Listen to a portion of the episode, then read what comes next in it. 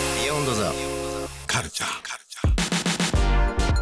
時刻は10時17分です TBS ラジオアフターシックスジャンクション2パーソナリティの私ラップグループライムスター歌丸ですそして本日のパートナーは石山レンゲと申します。はいコネクトからいらしていただいております、はいありがとうございますお願いしますさてここからは聞けば世界の見え方がちょっと変わるといいなな特集コーナービヨンドザカルチャー今夜はこんな特集ですが月刊ミュージックコメンタリー10月号 Y2K サウンドのリバイバル R&B 編 by 高橋義明さんよしくんですどうもこんばんはよろしくお願いしよろます。はいよろしくよろしお願いしまく。ということで、えっ、と、はいあの月刊ミュージックコメンタリー、ここのところですね、2000年代のサウンドのリバイバルが、えーこう盛り上がってるなんて話をね、はいあの継続してきましたよね。今年2月にはアブリルラビーンのパンクリバイバル、そして3月にはピンクパンサレスを中心とした、えーダンスミュージックリバイバルね、えーツーステップとかね、はいえードラムベースとかね、ドなラんムていベうースとかね話、あれからどんどん増えたもんね、ああいうのもね。いやめっちゃ多いっすよ今。ううん。というような流れを取り上げましたがその流れが R&B にも来てますよと,、はいい、うことで90年代後半から2000年代初頭でしょうか、えー活躍していたアーティストのヒット曲を、まあ、ベースにしてるのかなみたいな、はい最近のヒット曲比較しながらまた分かりやすそくうですね解説いただくという、えーということで高橋義明さんですよろしくお願いしますよろしくお願いよしろしくお願まいいたす。しえっまと、す、石山レンゲさんとは面あの識コはネクトが始まった直後ぐらいにご挨拶させていただきました。はいうん、ということで、あのー音楽のね、あはのいあれですけど、非常にあの甘酢エピソードの数そうなんですよそうですねねそこでちょっとね盛り上がりたいとこですけども今日は意外何せ時間がね一石一つ一石いやいやいやいやいやあ、そうですか。そんな、そんなもったいぶらないで。早く来てな曲かけてと ころちょっなんとだけどそのなそのメールも来てるんでちょっと一個だけ言いましてはいはいはい天竹のサラダチキンさんね、えーコネクトを聞いてて分かったことがあります、えー、レンゲさんは正直者で正義の人そして甘酸っぱい恋の話が大好き、先週も中学の生徒会内で付き合ってたリスナーさんと電話で盛り上がりキャーキャーと、えー今夜の甘酢翔子と、えー、吉明さんとの化学反応も楽しみですとおっしゃってるんですよね、だからあのあれじゃないその90あの Y2K サウンドのリバイバルのこの解説の中にこううまくこう甘酢要素を そんな高度なこと言う求められてるんですねねえ、そうはいまあということで、まあ、甘酢はまたね、まあまあ一つコネクトの方でもやっていただいてあそうですうんねぜひじゃあちょっとねはいコネクトしていただきたい一石コネクトしていただいてはい甘酸っぱいで登場でございますさあということで吉田君えっ、と吉田君ねあの、はい Y2K リバイバルですけど、改めてまあちょっと解説お願いいたしますあの最近の流れとして、ファッションとかもそうだもんね、そうねあの2000年前後の文化のまあ再評価とか再解釈がもう本当ファッションとかも含めてずっと起こってるみたいな感じで、それと同じように当時の音楽も見直されてるって感じですね。レンゲさんは92年生まはれい、92年生まれなので Y2K のそのファッションとかはなんとなくその見ると、うんあこれ見たことあるなっていう淡い記憶があおへりますそ出してたりねおへそ出してたり厚底ブーツとかね、厚底ブーツとか厚底ブーツあとあのくしゃくしゃっとしたあのルーズソックスルーズソックスとあルーズソかックスとかははいいうん、とかもあるけども、んまあちょっとあのその時の洋楽という意味でね、はいえちょっとしてもあなんとなくっていうのはあるかもしれませんけどね、は、はいいぜひちょっと今日ははいそんな視点からもよろしくお願いしまあす。りがとうごおざいま願いすします。ということで言ってみましょうまずはえっとまず2000年前後の R&B のリバイバルの目立った動きとして当時の R&B のヒット曲をサンプリングしたヒップホップの楽曲が増えてきてるんですよ、その代表的な例をちょっと紹介したいと思うんですけど、えーフロリダのラッパーのドーチ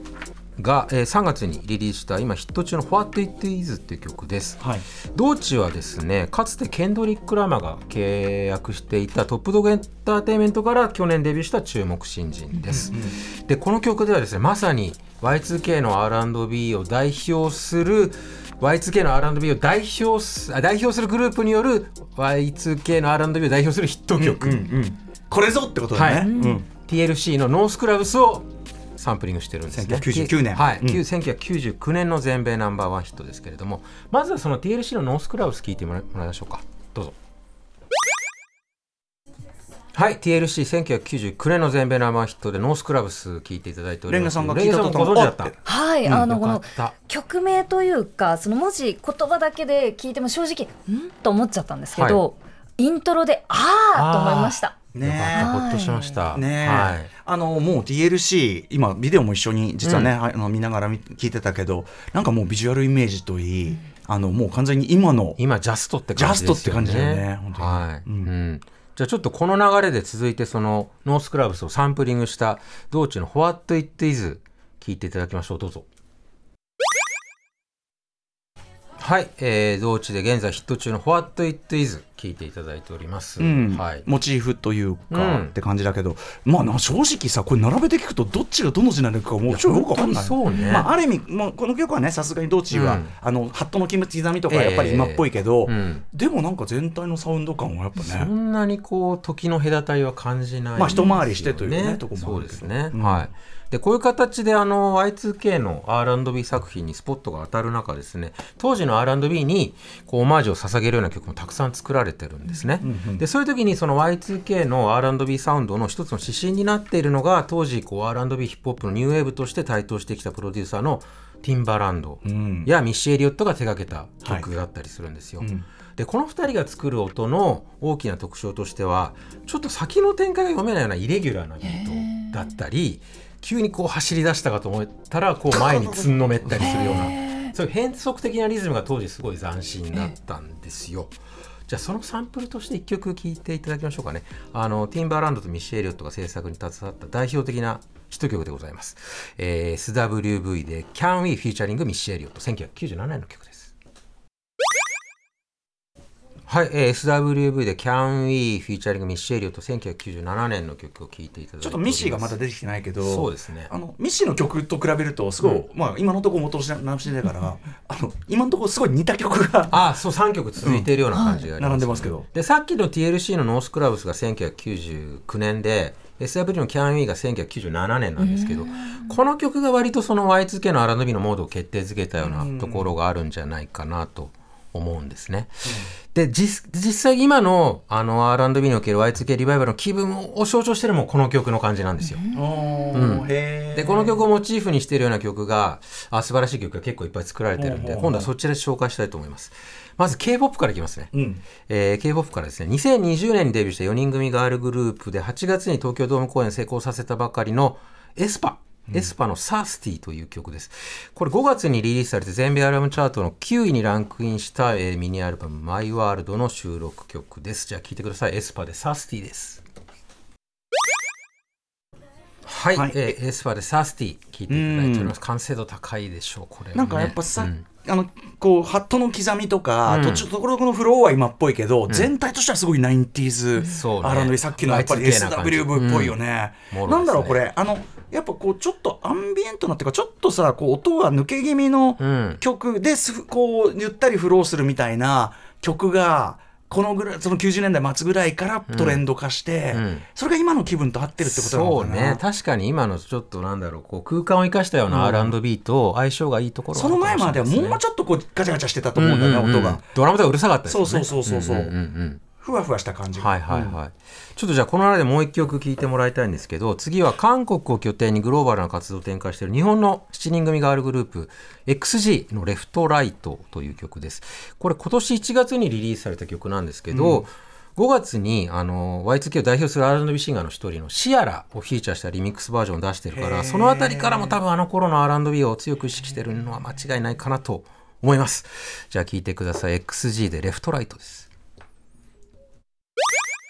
はい、XG でレフトライトを聞いていただいております。これ日本のグループなんだよね。そうです。はい。あの映像も見てるけど、もうそ完全に K-POP フォーマットの、はいに乗せてうん。やってるっていうか、そうですね。合わせてっていうそか。れでグローバルに向けて展開してる。完全英語だし、英語だ。だし、もうなんならちょっとそれのあの韓国語風な フロー感もあるみたいな。まあ完成度高いですよね。ねあの素晴ら映しい像を見てるけど、完全にこの90年、そう Y2K、ハイプ・ウィリアムスっていう超売れっ子あのミュージックビデオ2000年前後の TLC とかミッシーエリオットがやってたフューチャリスティックなイメージをうまく取り入れてるって感じですね。ちょっとこうあの魚眼気味なレンズでちそょうっとそうそう煽りで撮っそうそうそうてそううでんちょっとスピード変えてみたいなうんうんね曲も含めてその辺完全に狙ってると思います。そしてこう今まで並べてきた曲はいもう完全に同じじゃないか ねまあまあまあまあまあありますよね一つの要するにトレンドっていうかうんうねんなんかでも当時聞くよりさ、うんちょっとかっこよく聞こえるというかね。あー当時まあだこのサウンドにさ慣れきってなかったじゃないですか僕たちそうかねううんんうんううんうんんうんまあそうかそうかちょっと新鮮に聞こえるところもあると思うんですけどね、うんうんうんはいはいでこういう Y2K の R&B のリバイバルの動きに先頭に立ってる存在がですねロンドンに拠点を置く3人組ガールグループのフローというグループなんですよ、FLO と書いてフローえこれイギリスの BBC が毎年発表している注目新人ランキングで今年1位に選ばれてるんですけどここで1位に選出された人は大抵、はい、スタブレーイクブレイクすにるなってます高確率で。はい、でこのフローが面白いのはあのー今聞いてもらったエスパとか XG があくまで曲ごとにエッセンスとしてその Y2K サウンド Y2K の R&B の要素を取り入れてるのに対して彼女たちはその Y2K の R&B を現代の感覚で表現することがもうグループのコンセプトになってるんですよ。はい、じゃあその、えーフローが去年の3月にリリースしたデビューシングルの、えーカードボードボックスを聴いていただきたいんですけどその前に彼女たちがよく比較される、えー、Y2K の R&B グループとしてビヨンセ擁するデスティニーズ・チャイルドのヒット曲を先に聴いてもらいましょうかね、えー1999年の全米ナンバーワンヒットで、えーデスティニー・チャイルド「Say My Name」ですはい、デスティニーズ・チャイルド1999年のヒット曲で「Say My Name」聴いていただいております、この流れでいくとこれすらもう今の曲と聞こえてくるっていう、でじゃあちょっと余計混乱させるような感じで曲かけますけど、じゃあこれを踏まえてフローが去年3月にリリースしたデビュー曲聴いてくださいフローでカードボードボックスですはい、えー、フローが去年3月にリリースしたデビューシングル「カードボードボックス」聴いていただいております すごいいい曲だけどさこれもこれだけこれなんか特にこれだけ聴いたらいつの曲か分かんないいやマジで当時の2000年前後のガール R&B グループのねねお蔵入りになった曲ですえとかなんでこんな曲こんないい曲が売れてないのみたいなしかもあのレンゲさんがビデオ見てて、はいね、ビデオもすごいもはういはいもはいろにあうのんファッションとかも Y2K ファッションとかいろいろは気づいたのあのそうなんですあの折りたたみ携帯をわざわざこのデコ電みたいなのをミュージックビデオの中で使ってて、うんそこまでやるんだなと思いましたね。まさにコンセプトがそれだっていうのを打ち出してるってことだよそうねですねやっぱね。ううんんそうそういやでもいいね曲すごい美しいし曲も素晴らしいねやっぱ完成度も高いですよね、うんうんうんうんフロー、うん、でこのフローが今年3月にリリースしたシングルだとさっきも触れたあの Y2K の R&B ヒップホップのキーパーソンですねここ数年再評価著しいミッシー・エリオットの2002年のヒット曲「ワークイットをサンプリングしてる、はいしかもミッシー本人をゲストに迎えてるっていうのはあ決定的な一曲だったんですね、うんちょっとじゃあまずミッシェリオットのワークイット聞いていただきましょうかね当時全米チャートで最高2位を記録してるんですけどミッシーは歌とラップのね、うん両党使いなんですけどね、ははいいじゃあ聞いてくださいミッシェリオットでワークイットですはいミッシェリオットでワークイット聞いていただいただいておりますレンゲさんも思わずかっこいいかっこいいですね、うんこれ。めはいしかし古くならないですねミッシェの曲はね、はい本当だねじゃあこの流れで立て続けに連続していきたいと思いますこのワークイットを引用しつつ、うんミシェルと本人をフィーチャーしたフローのフライガールですどうぞはいというわけでフローでフライガールフィーチャリングミッシェリオット聞いていただいておりますかっこいい途中あの神降臨の瞬 間もうおおー ってなりますはいはいね。はい最高ですそうねですよねは。ミシェル・エリオット様は本当にね、ほんはいあのいおめでがいあると思いますよ。すごい映像も面白いし、曲ももうどれもスリリングだし、今見ても今見てもとかどの時代に見てもすごい変そ変うね態っていうえか、えええええはい、すごいいいですなよん。かでかい音で聞きたいなと思いました。あもちろんはい。もちろんでございます。はい。でフローがね現在デビューアルバムを制作中なんですよ、これがね一つの彼女たちがアルバム完成させたら Y2K の R&B のリバイバルの一つの山場になってくるかなっていう気がしておりますね、決定版はいになるかもしれない。うんはい、ということで今後もフロー注目しつつ、えー Y2K リバイバル R&B 編本日はお送りしました、よろしくありがとうございます、はいありがとうございますということでちょっとあんまり残り時間ないんだけども、はいやっぱり新婦も聞いていきたい、ぜひよろしくお願いします、えー後半はおすすめ新婦でございます3曲ぐらいいきたいところですね、うん頑張っていこうはうんじゃあまず1曲目、はいえー、1曲目はウォーカーの「グッドマン」って曲です、はいえー9月22日にリリースされた、えーセカンドアルバム「グッドマン」の収録曲です、えーこの人は2020年にデビューしたシカゴに拠点を置く25歳のシンガーソングライターなんですけど、ちょっと輪郭がほわっと甘い感じのメロウなネオソウルというか、ちょっとこの時間帯を意識して選曲しました、はいはい、ウォーカーで「グッドマン」ですはい、ウォーカーでグッドマン聞いていただいスてまタす。ジオ内あの 一斉にスマホをいじり出して 検索ダウンロードダウンさんもレンゲさんもとろけます。いいいですよね素晴らしい。これ本当アルバム全編こんな感じなんで、とろっとろもう休日の昼間とかよく晴れた昼とかに聞くとも最高ですねこれあとやっぱ僕はこういうのをね聞きながらビール飲みながらね帰るのが好きなんですよあーいいです楽しみ今日バッチリじゃないですかあこーれねやらせていただきますありがとうございまはいさあじゃあはい、時間次いきます、うんえー次はクレオソルの In Your Own Home、えー9月29日にリリースされた、えーサードアルバム「ゴールドの収録曲でそすれ前もあそうですね、うんえっと、2年前か、ん2021年8月にこのコーナーでも取り上げました、うんえー2008年にデビューした、えー西ロンドン、ウエストロンドン出身のシンガーソングライターです。うんで、この曲はね、1970年代初頭の、まあ、ニューソウル時代のアレサ・フランクリンほうとか、キャロル・キングを連想させる、まあ、ピースフルな、へボサーノバ調の曲で。最近ちょっとそのラインも来てるねネそうオですソウル感ねちょっとアレサが抑え気味に歌ってるような感じかな。あーはい。クレオソウルで、イン・ユア・オン・ホームです。ちょっとここからさらにかっこよくなっていくらしいですがクレオソルさんの「インヤオンホーム」これもアルバム、ね、再びとろけますね。レンさんいかがですかあもう鼻孔からいい香りがあー脳の方に抜けてく感じがしますね素敵な表現うねんなんかこう本当夜の帳の中でねこれもね、あのアルバム通していきます。はいはい。アルバム「ゴールド」というのが出てるんですねそうですねんはいということでアぜひドロック2の時間帯に合わせた選曲でお届けあしてりおがりとうまございす。ますじゃあ次行きましょう。うんえー次はサンファのサスペンデッド、えー10月20日にリリースされたセカンドアルバムラハリの収録曲でございます。うんえーサンファは2011年にデビューした、えーサウスロンドン出身の R&B シンガーですね。うん結構めちゃくちゃ先鋭的なサウンドなんですけど、めちゃくちゃ美しくて心地よい感じですねで序盤はもうちょっとどこに連れていかれるか分かんないような感じなんだけど1分過ぎぐらいにパッとしあらかじゃあこれとっとと聞かないといけない開か開いていくところがもう最高心地いいです、はいじゃあ聴いてくださいサンファでサスペンデッドですはい、えー、サンファでサスペンデッド聴いていただいておりますすごい不思議な構成の曲だねそうですねうんでもなんかこう夜のこう闇にカーッと吸い込まれていくようなあのドライブの時とかも気持ちよさあそあういいです神秘的ねなあいいですねねえ感じがします